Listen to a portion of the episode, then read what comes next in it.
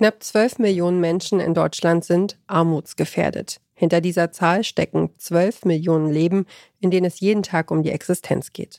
Armut bedeutet vor allem schlechtere Bildungschancen und schlechtere Gesundheit, Stigmatisierung und Ausgrenzung. So, ne? Es gab ja diese typischen Floskel, die man halt so hört. Hast du nichts, bist du nichts oder ähnliches. Für diese Serie haben wir monatelang Menschen begleitet, die arm sind. In einer Zeit, in der die Preise steigen und die Unsicherheit besonders groß ist. Was bedeutet es wirklich, in Deutschland arm zu sein? Welche Wege gibt es, sich aus prekären Situationen zu befreien? Wir erzählen die Geschichten von Umiko, Lirim, Irene, Patrick und Patrick und Vera.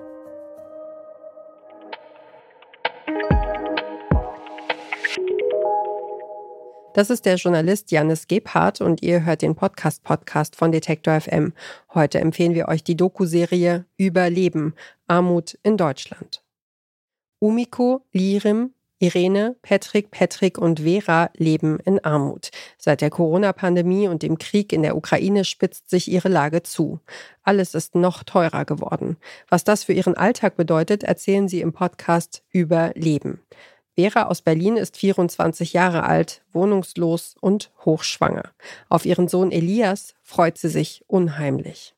Was ich eben machen möchte, definitiv, ist eine Jahreskarte für einen Zoo kaufen. Die werde ich gucken, dass ich die mir leisten kann, weil ich finde das schön, dann täglich eigentlich ins Zoo, weil ich möchte meinem Kind eben keinen Traum abschlagen. Ich möchte auch wirklich, dass, ähm, dass ich ihm alles erfüllen kann. 380 Euro Bürgergeld hat Vera im Monat zur Verfügung. Sie spart vor allem an sich selbst, um schon vor der Geburt Sachen für ihr Baby zu kaufen. Wir fangen halt irgendwie zusammen von Null irgendwie an. Ich denke, es wird halt echt anstrengend, weil wir halt das Nötigste haben, aber ich habe keine Vorstellung, wie das wird. Man kommt nicht zur Ruhe. Also man kommt überhaupt nicht zur Ruhe. Damit Elias bei ihr aufwachsen kann, müsste Vera eine dauerhafte Bleibe finden, zum Beispiel in einer Mutter-Kind-Unterkunft. Aber das klappt nicht. Vera bekommt keinen Platz in einer Unterkunft und Elias wird ihr nach der Geburt vom Jugendamt weggenommen.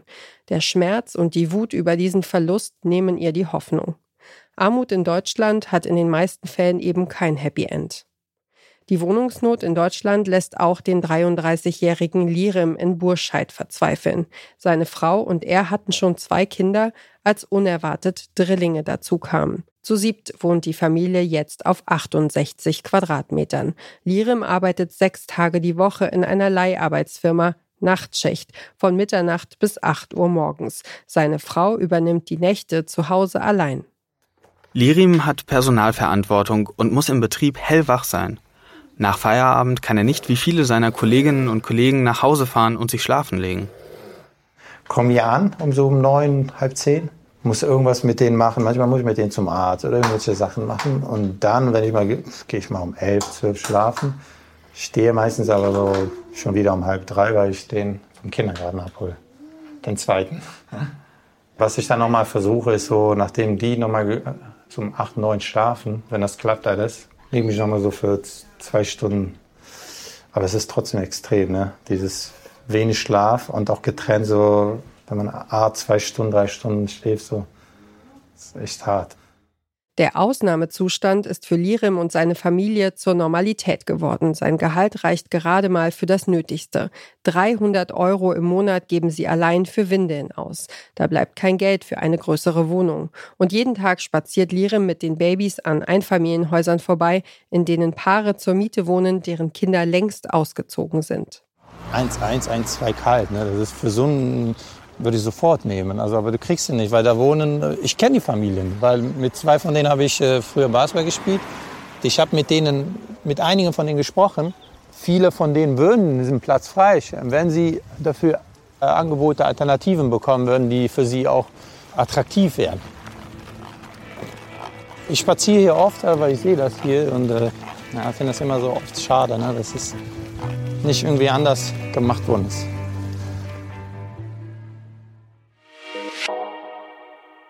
Der Doku-Podcast Überleben porträtiert zwar sechs Einzelpersonen, dabei wird aber immer wieder spürbar, dass ihre Schicksale miteinander verbunden sind.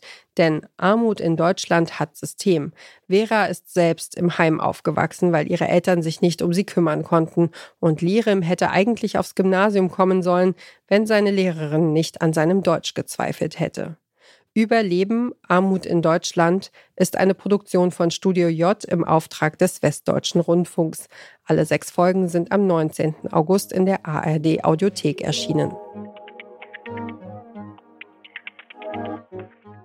Das war die heutige Ausgabe des Podcast Podcasts, unser täglicher Podcast-Tipp hier bei Detektor FM. Wenn euch unsere Podcast-Tipps gefallen, dann folgt uns doch direkt bei Spotify, Apple Podcasts oder Deezer. Da könnt ihr übrigens auch eine Bewertung dalassen, was uns und unserer Arbeit sehr hilft. Dieser Tipp kam von Joanna Voss, Redaktion Caroline Breitschädel und Doreen Rothmann, Produktion Henrike Heidenreich und ich bin Ina Lebedjew. Morgen empfehlen wir euch den Podcast Lubi wir hören uns.